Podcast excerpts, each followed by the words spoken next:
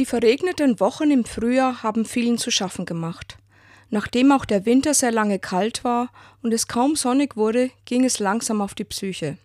Schlechte Laune machte sich breit, die Erkältungswelle griff um sich und so manches verlängerte Wochenende zum Kurzurlaub fiel buchstäblich ins Wasser. Nicht unterzukriegen waren meiner Beobachtung nach die Singvögel.